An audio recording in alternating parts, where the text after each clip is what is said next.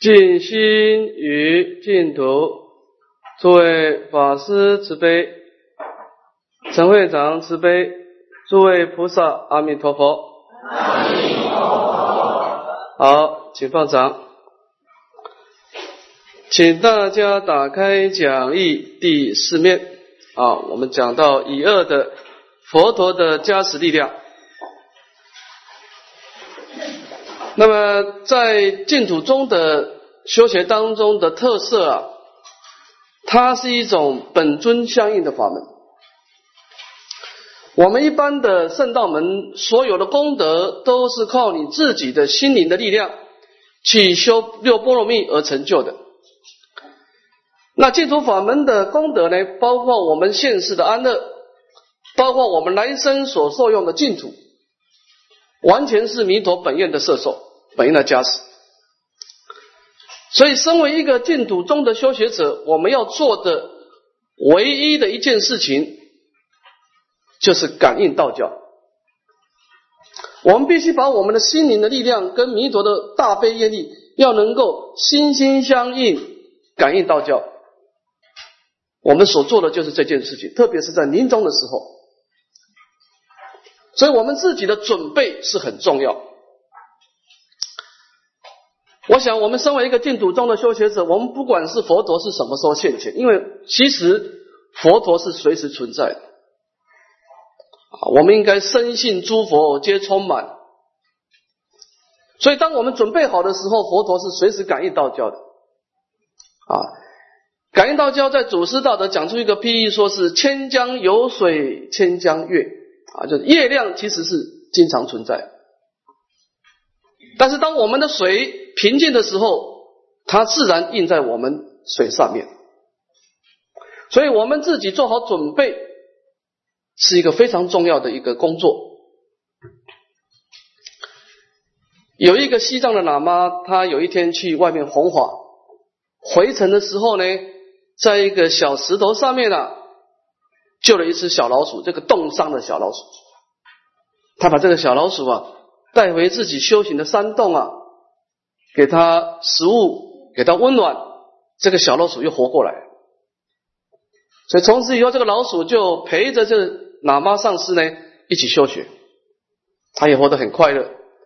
但是这当中有一个不足的地方呢，就是这个这个这个喇嘛上师除了小老鼠以外，他旁边养只猫，这个老鼠看到猫就浑身不自在。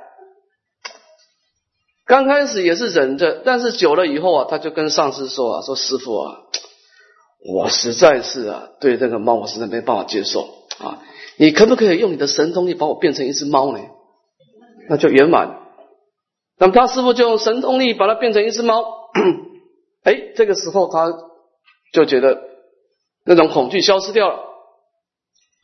但是这只猫呢，它有一天到外面去啊，看到一只大狗，它又很害怕。”他回来就跟他师傅说：“师傅啊，你干脆把我变成一只大狗好了。”那么他师傅又把它变成一只狗。那么变成一只狗以后，他的恐惧也暂时消失了。但是这只狗有一天跑到森林当中啊，看到老虎，他又很害怕。他说：“师傅，你干脆把我变成一只老虎得了啊！”所以他师傅用神通力把它变成一只大老虎，他都觉得自己。很威风自在了，百兽之王啊，无所畏惧。但是有一天呢，这老虎它突然间从外面回来的时候啊，一进门看到猫的时候啊，它吓得浑身是汗。他觉得很奇怪，我已经变成一只大大老虎了，为什么看到猫还害怕呢？他就问他师傅，他师傅说啊，我可以改变你的外表，但是我改变不了你的内心。你无始劫来对猫的恐惧，不是我神通可以改变的，那是你自己要突破的。那么这个公案到底是什么意思呢？就是说，佛陀有无量无边的功德跟能力，但是他唯一不能做的一件事情就是改变我们的内心，不可以。佛陀可以创造很多的因缘，他可以说很多很多的道理，但是所有的事情都是我们要自己去做的。佛陀不能改变我们，诸位要知道，佛陀是可以影响我们。佛陀创造很多让我们进步成长的因缘，但是他唯一不能做的就是说，他来到我们的内心世界去改变我们，这是做不到的。那么也就是说，我们想要改变，唯一的方法就是我们自己愿意改变，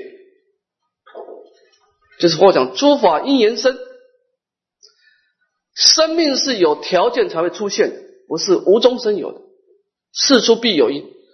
那么佛教讲因缘，大正佛法就是你的思想啊。每一个思想对我们生命都有一种引导的力量。你看，邪恶的思想引导我们到三恶道去，善良的思想引申到三善道去。那净土中，你要跟弥陀感应道交，也有它相应的思想。我们讲临终的正念。从一个净土中的角度，我们要跟弥陀感应道交，必须要记住三种主要的思想，或者讲三种意念。第一个意念真如，第二个意念弥陀，第三个意念净土。我们昨天讲到心灵的力量，讲到意念真如。我想，我们每一个人的临终正念最大的敌人，就是心中的妄想。我一再的提醒大家，不要忽略你的妄想。你平常可能不感觉它的存在，但临终的时候肯定要你的命，因为他放不过我们。阿赖也是是我们一个大仓库，他我们把我们过去当中所造的业，把我们过去当中所打的任何一个妄想都记录下来。临终的时候，他会跟你算账。特别是，特别是我们很熟悉的妄想，你一天当中这个妄想是经常出现的妄想，你要注意，这个叫做熟境界，临终肯定出现。的，所以我们必须有一套方法来化解。啊！我们我注意啊，我们不想断断烦恼哈，来化解你的妄想，你断不了它的。好，那么化解妄想的主要的一的思想观念是来自于我印光大师说的“心常觉照，不随妄转”。妄想存在，但是你不要住在妄想，它对你就没有影响。我们要能够不随妄转，你必须要看清楚妄想的本质。所有的过失就是来自我们遗失了。我们对妄想不认知嘛，所以就马上就跟着他走了啊。在楞严经上说呢，我们要看到妄想的本质，必须有一个动作，就是你经常要回光返照。妄想最喜欢你顺着它外向外攀岩，你一攀岩，它就有办法对峙你，它就有办法治你，你就变得很被动，你肯定心随妄转。一个人的六根经常是向外攀岩的。你就被妄想牵着走了，你临终肯定是心随妄转，阿弥陀佛救不了你的啊！所以我们要学习自己要回光返照。在《楞严经》里面，他经常佛陀经常告诉阿难尊者说，对治妄想最好的方法，就你要问妄想一句话：你从什么地方来？这妄想最怕这句话，因为妄想是没有根，它只是一个假象。你说我今天这个人，我的心跟外境接触，我产生了贪烦恼、嗔烦恼，这是个妄想，它不断的干扰我，挥之不去，怎么办？你不要急着对峙，你回光返照，你问这个妄想，你这个妄想是从什么地方来？你说，哎，他刺激我的，从外境而来，他生。佛陀说不对，他是外境，他什么神起你的妄想呢？你内心跟外境这是两回事呢。如果外境一定可以生，那为什么圣人一切的圣贤遇到外境的时候，他不打这个妄想？如果外境一定可以升起妄想，那应该放诸四海皆准。但事实上，圣人遇到这个境界，他心不动，所以说他不能生。所以我自己升起的，那你没有外境刺激，你会生吗？是也不能生，是也不能生，他也不能生，共也不不能生，是故之无生。其实妄想的本质是本来是没有的，那只就是我们过去的业力成熟了，那个就叫做寻业发现。你有这个业力，你看到这个因缘，你就打这个妄想。你要没有这个业力，你不敢打这个妄想。所以它只是一个因缘和合，希望有生；因缘别离，希望明灭。它是一个假象，在那个人经说，它是一个没头没尾的假象，来无所从，去无所止。那妄想打完了以后，它到哪里去的呢？那么在妄想还没有升起之前，它到底又在哪里呢？未生之前，它在哪里？它生了以后，生已无住处啊，未生无浅处。浅是那个潜伏的潜，所以妄想是没有开头也没有尾巴的，它只就是你业力成熟的当下，它会出现一个刹那刹那生灭的假名假相假用，如此而已。所以它是没有根源的。所以当我们意念真如的时候，我们意念何其自信本质清净，妄想消失了，就像太阳出来的时候。这个乌云消失掉，乌云本来就没有字体的啊，所以意念真如能够让我们做到不随妄转，我们没办法断妄想，但是当你不随妄转的时候，你提起佛号，你就有自在力了啊，所以意念真如主要的目的是破除我们心中对妄想的执取，也就是说。妄想它生归它生，它去归它去。你要保持不迷不取不动，你就做这件事情就。当然，这当中是一种智慧，因为不迷本身就是智慧。你要知道，它是一个因缘和合的假象，那是我个人的业力行业化现。所以，一个人最重要的成长，一个人要成长啊，你要保持你生命不断进步，你一定要经常向内回光返照。一个人经常去攀岩外境，把所有的成败得失都归咎于外境的时候，你很难进步的。你永远活在过去。你昨天是怎么回事？你今天还怎么回事？你明天肯定还是这种德行。生生世世就顺着这个生命的等流性啊在走，直到你遇到的佛法，直到开始回光返照，我们生命才正式改变。啊，所以在整个修学当中，我们要试着把我们的六根回光，就是说它本来是向外的啊，星光是外泄的啊。那个就讲星光外泄，把这个光啊，这个关照力啊，把它拉回来关照自己，其实都是我的心的业力显现出来的。即空即假即中吗？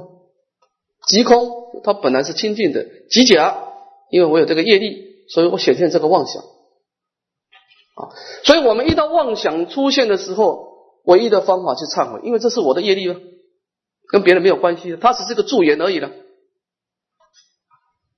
你没有这个业力，你没有这个业力，你不可能产生这种不舒服的感受，不可能。啊，所以我们开始自我反省的时候，所以佛法讲自觉，这最重要，自我觉悟。你不觉悟，佛拿你一点办法都没有。啊，所以一个人要跳火坑啊，佛都救不了你的啊！自觉、自省、自我反省、自调，你就永远保持进步。保持进步是佛法当中非常重要的一个关键。我现在不够好，但是我不断的在往好的方向走。你这个人是充满了潜力，所以一个人要让生命保持一种向上的动力。我们最怕是这个人是往下的。你学佛刚开始很不错，后来慢慢的变成平等，到最后越来越差。你越来越差，我们会看不到你的未来。佛教是重视未来。你现在烦恼很重，你现在业障很重都没关系，只要你掌握的方法，只要你不放弃努力，至少你是保持 increasing，这个人是有希望。他掌握了正确方法。好，所以我们在前面讲到心灵的力量，就是说我们心灵最大的力量就是调伏妄想，安住真如。啊，你能够不受妄想的牵牵引啊，所以我们常说嘛，一切业障海皆由妄想生。我们都是自己伤害自己的啊，所以从前面的回光返照、正念真主当中，我们开始从妄想当中跑出来啊，走出你心中的妄想，面对弥陀的光明，你要走出来啊！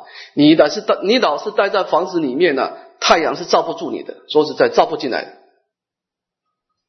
阿弥陀佛有大悲愿力，但是你要走出你的妄想，你才可以感应到教的。啊，这个是我们上一堂课花了很多时间来解释如何发挥我们心灵的力量。好，我们今天这堂课开始啊，在说明佛陀对我们的加持力。前面讲自力，这个讲他力。啊，那么我们看讲义第十面，佛力的加持，佛陀的代表，我们讲一心归命极乐世界阿弥陀佛。那谁代表阿弥陀佛呢？它的所观境，净土中的所观境是什么？名号。净土中的阿弥陀佛的代表者是谁？就是那个音声，你自己所创造的音声，这叫名以招德。当你创造一个音声的时候，这个音声就代表阿弥陀佛全部的功德，因为它是一个音声佛事。阿弥陀佛是法界身。入一切众生心想中，阿弥陀佛可以用任何方式出现，比方说色尘，比方说音声，比方说啊各式各样的六尘，但是音声是阿弥陀佛最主要的扮演角色，因为我们娑婆世界，我们容易受音声所影响，受音声所感动。啊，所以你看我们佛教界音声啊、持咒啦、念佛啦、唱梵呗，都是以音声。来启发我们的善根啊。那么阿弥陀佛的方法也是一样啊，他是以名号来代表他的功德。那么当我们的心跟这个名号接触的时候呢，会产生两种的加持力。第一个他利门，第二个果地教。他利门是耶着现世的安乐啊，所谓的业障消除不会增长。果地教是耶着临终的接引啊，门佛建议往生西方。我们说明一下哈。当我们的心去听到你的声音的时候啊，一记弥陀念诵听啊，念从心起，你自己要有皈依的心啊，声从口出，靠你嘴巴的震动创造一个音声，然后音从耳入。所以，当你自己创造一个音声，你听到你音声的时候，你跟阿弥陀佛已经是产生一念的相应啊，一念相应，一念佛。那么这个佛号的相应代表什么意思呢？代表你的生命产生两种的功德加持。第一个，你今生业障消除不会增长；第二个，这句佛号呢，已经对你往生产生一种接引的力量，为你往生做好的一种加加持的力量。那么这样的一个传承在净土中啊，其实它是两部分的啊，我们说明一下。在龙树菩萨的时代，就是佛灭度以后七百年了。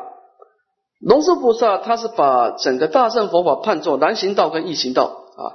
难行道是唯靠自力，所以他修行是困难长久啊。譬如我们讲步行啊啊走路啊，那么这个是困难啊，过程很困难，时间是很长。那么易行道是仰仗佛力，譬如这个坐船啊，它是顺利而短暂。啊，过程顺利而短暂，所以在龙树菩萨的时代，他的难行道、易行道的判教啊，他是鼓励大家念佛的啊。你看《十住毗婆沙论》，他也强调啊，多障众生念佛观。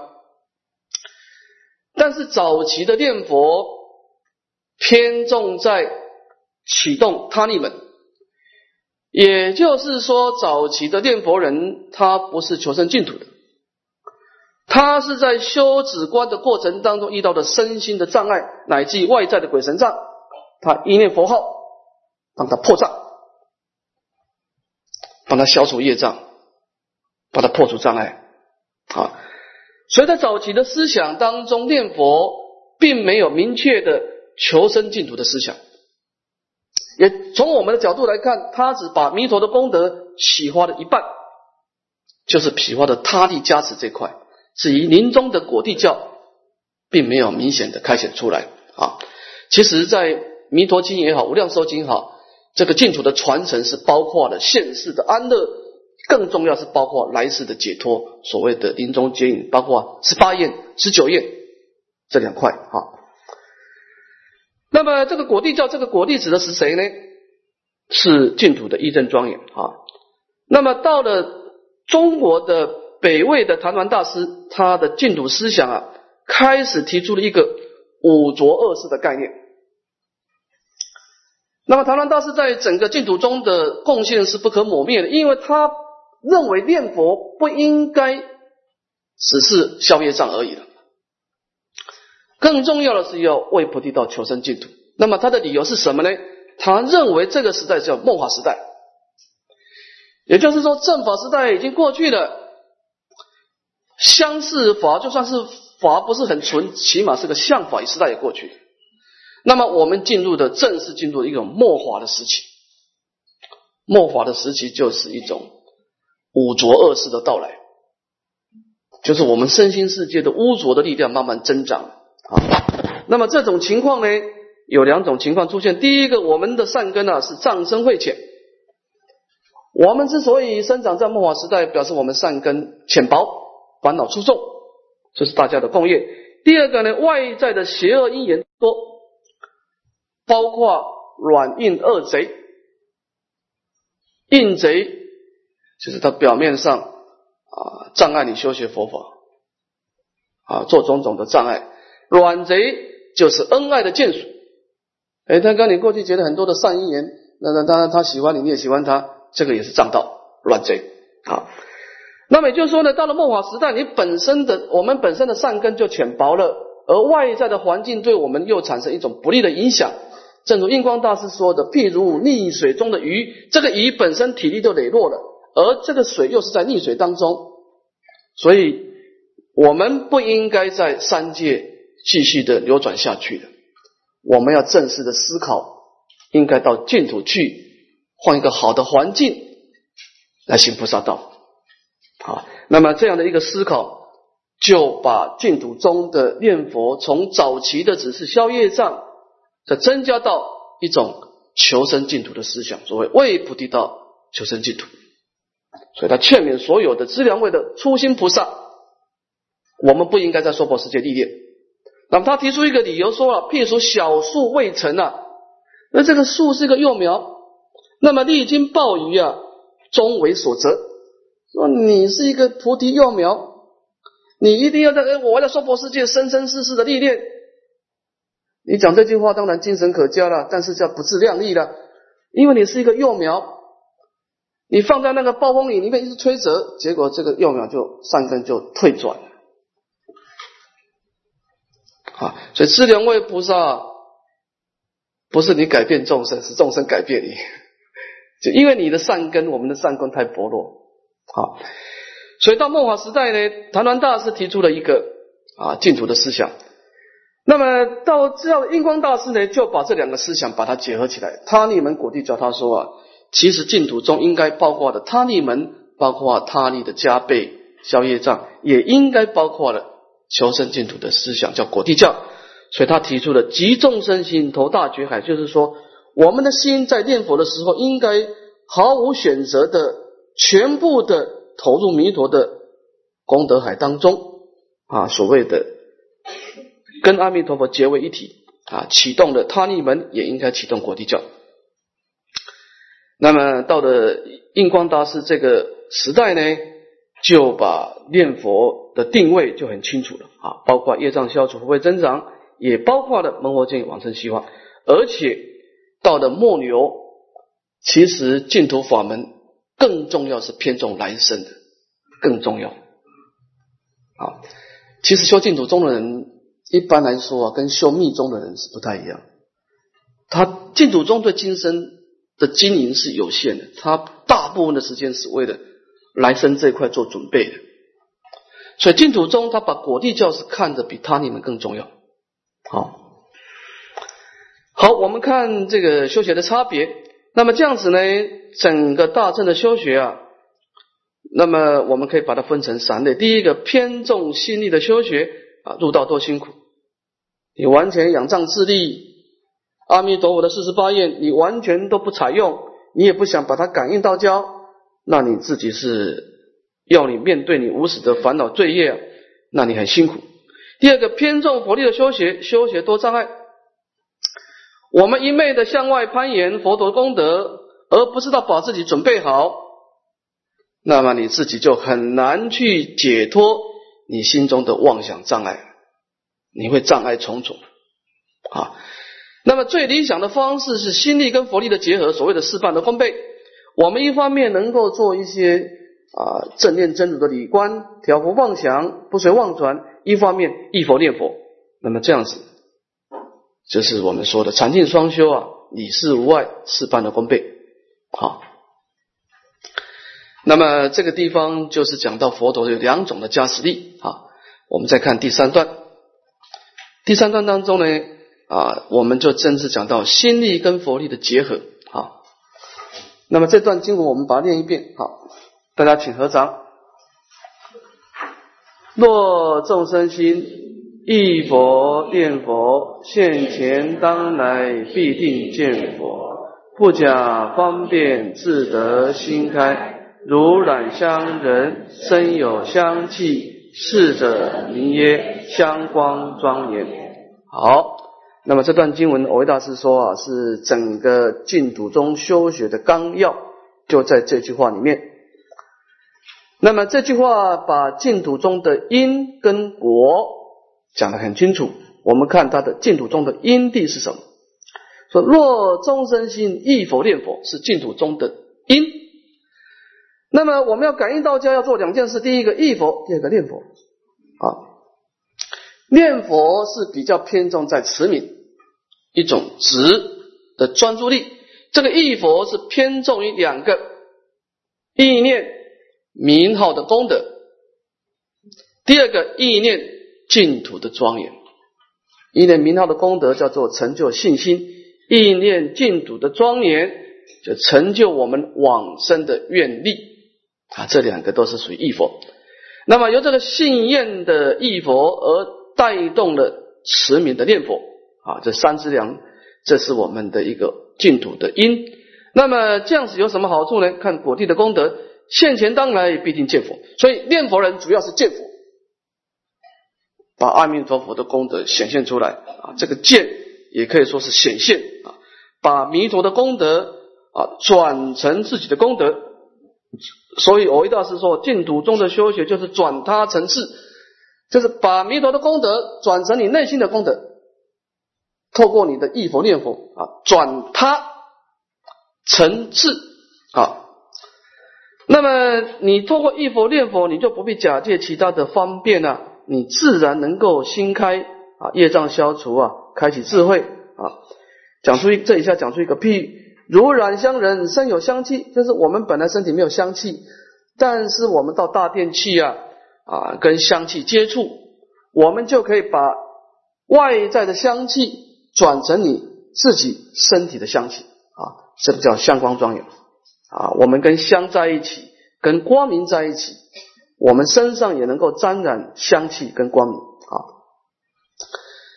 那么这个地方我们去解释一下哈，净土中的作意力啊，就是忆佛念佛。我们前面讲到作意啊，生命的改变来自于你如理作意。那么忆佛是一种智慧的关照，那么念佛是一种禅定的专注。其实，在楞严经，它这个念佛圆通章是属于。楞严经的二十五圆通其中一章了，它这个忆佛是包括了这个佛啊，它是包括内在的佛性的，就是真如啊。所以从这个地方来说，这个忆佛应该包括了三种的意念啊：意念真如、意念弥陀、意念净土。那么这个是整个净土中的观照力。那么由这个观照的信念带动的持名的专注，就是前面那个观照是理观啊，这个是四修。啊，那么从净土中的次第呢，是先有观照力，才有专注力的。这一点要知道。一个人是先有眼睛，你要确定你要往哪里去，才有脚的行动。我必须再讲一次很重要的观念：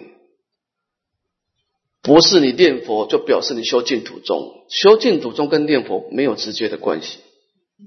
你心中没有信念，没有对名号产生强烈的信心，没有往生的愿力，你只就是念佛而已。你看我在台湾，我遇到一个一贯道的道友，他说：“哎，师傅啊，你们寺庙有没有打佛器啊？”我说：“有啊，你想参加吗？”他说：“对，我想参加。”那我说：“你对阿弥陀佛名号的功德，对净土的庄严了解吗？”他完全不相信。我说：“那你不相信，你念佛干什么？”他说：“师傅啊，你不知道，我做这个生意啊，工作很忙，但是我忙完以后，我念佛啊，我心感到安定。”他用念佛的安定内心，那当然这样子对阿弥陀佛产生一个未来的一个得度的善根，但是他今生要产生强大的救拔不可能，因为他的心态没有准备好，所以这种念佛我们不叫做净土中的念佛，这个只是叫做念佛而已，因为他没有关照力，他这个佛号缺乏一种。前导的力量没有这个信心跟愿意两大引导的力量，所以他没有这个引导力量，他就不可能往弥陀的本愿去去感应，顶多就是念佛，让你来生有点福报啊，栽培一点善根，如此而已。所以这个佛号前面的引导者，两大引导者，信心跟愿力是很重要。你要把每一句佛号都跟弥陀要引导到所谓的集众生心投大觉海呀，要把这个每一句佛号都投入到弥陀的功德大海当中啊，那你的信念是缺一不可的。在清朝有一个老菩萨，这老菩萨以前是做生意，他呢他他先生往生的早，所以他一个人。做生意啊，把子女抚养长大很辛苦。到晚年以后啊，他还相信了净土法门，专心念佛，就把事业啊慢慢交给他的子女去做了。等他念了几年，他总是觉得不相应，总是觉得他的心跟佛号好像有点距离，就是没办法感觉到，没办法觉得那种心心相印、感应道教的感觉，一直一直升不起来。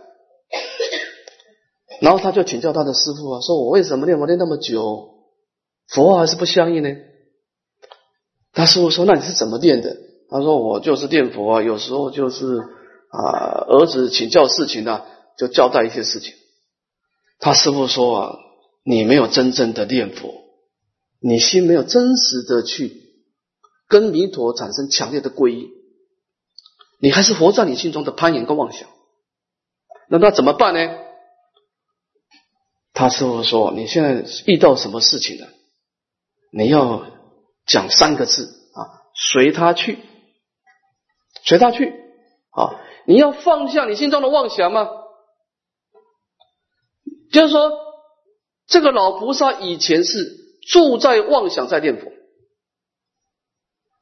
妄想住在妄想，所以他佛号的加持力有限。”所以他后来就说随他去以后啊，他慢慢慢慢很多妄想不随妄转以后啊，他开始真实的万言放下，一念提起，后来没多久就自在往生了。后来他自己把他封为叫百不管哈，在信徒圣贤都说他称为百不管老人。好，所以修行人你要能够放下外境，更重要你要放下你心中的妄想啊，走出你心中的妄想。面对弥陀的光明，所以你的心力是很重要的，你的观照力。好，净土中啊，我再讲一次哈，他是把来生看到比今生重要。这件事情不影响不影响你往生的，你可以做。这件事情做了以后，你今生会产生很大的快乐，但是会牺牲来生的，你就不能做了。你要当你面临抉择，今生安乐重要还是来生往生重要的时候，你就就是考验考验你自己对弥陀的皈依的心了。啊，所以净土宗他是宁可要保持临终的正念，也要牺牲今生的安乐。你要有这种决心的人，你才有资格叫做一心归命，通生靠道。啊，所以你心态没有准备好，你佛号很难念得好。佛号是要念到心心相印的，不是说你数量多，数量多，你的本质都是妄想。你一千个妄想还是个妄想，不可能说我念一万个妄想变成变成是真实的感应，不可能。妄想就是妄想，就那个年轻说的，你拿沙去煮饭，煮了半天叫热沙，因为本质是沙嘛。所以你没有产生真实的皈依的心，你怎么感应到教呢？那一念相应，一念佛，念念相应，念念佛嘛。啊，所以说我们一定要有观照力引导啊，产生强烈的信念，然后来带动这个佛号，那么这个才叫做众若众生心忆佛念佛，也能够成就今生的临终的见佛啊，是这个意思。好。那么这个地方呢，也讲到这个心力跟佛力的结合。我们是用心力来启动佛力的啊，心是主动，佛力是被动。好，我们看下一段。那么前面的前言只是把一个心力跟佛力的关系啊，做一个概略的介绍。这一下我们讲到正文的地方呢，就讲到三科。第一个。观佛号的功德以生信，第二个观净土庄严以起愿力，第三依色心专注以力行持啊，就是信愿行啊。那么我们的信心主要是要去观察啊，观察名号的功德，才能够断疑生信的啊。那么在整个四十八愿当中呢，我们提出的五个地方来观察，就是我念佛。我怎么去对名号产生信心，而产生强烈的皈依呢？我们把四十八愿当中提出五点的观察。第一个就是消除灾障啊，光明无量业。好，好，我们把经文念一遍，大家请合掌。设我得佛，光明有限量，下至不造百千亿，那由他诸佛国者不取正觉。这个佛陀对我们众生的加持啊，有两个方法。第一个是显神通，第二个是放光啊。放光是比较直接的，用直接用光明来照射我们啊。那么这段经文是说啊，设我得佛，就假设我成佛以后呢，我身上的光明。那么佛陀的光明是有两种，一种叫长光，一个叫放光。长光呢，就是说它经常显现在身上的光明啊。比方说，我们看佛像，它后面的头顶上面有一个圆圈啊，那个叫做长光，那就是不管它放不放，它经常存在的，这叫做长光，恒长的长。第二个是放光，就是有特殊的因缘，众生有那个需要，一般都是佛陀在说法之前，众生有障碍，佛陀放光。或者讲经讲到一半，这个男性之法众生开始疑惑颠倒的时候，佛陀也放光，说你们要升起信心啊。那么这叫放光，就放的时候才有啊。但这个地方的光明是指的什么？指的是长光，就是阿弥陀佛他恒长的身上的光明啊。那么这光明当然是有限量了。他说，即便是有限量，它的最低的限量也不能够少于百千亿。那由他，那由他也是一个亿啊，就是百千亿亿诸佛国者。我们看佛陀在经典讲话的口气呀，都是以一个佛国一个佛国为单位，那是很大的。一个佛国表示什么？一个三千大千世界，一个三千大千世界啊。也就是说呢，阿弥陀佛的光明是能够照了百千亿亿的三千大千世界。假设不如此的话呢，不取正觉。好，阿弥陀佛的光明呢，它有三个特点哈。第一个，它是无有限量啊，它的光明特别的广大。你看释迦牟尼佛的光明是一游巡呢，四十花里而已。阿弥陀佛的光明是百千亿亿诸佛国，它没有限量。第二个，它没有障碍。我们一般的日夜的光明遇到墙壁是照不过去的，阿弥陀佛的光明它是可以通过墙壁，没有一个东西可以障碍它的。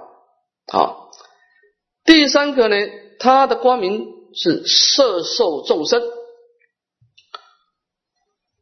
我们一般人在这个台大电机有一个教授，他做一个实验说，他说你打坐的人啊，你身上有强大的能量，你会放出光明。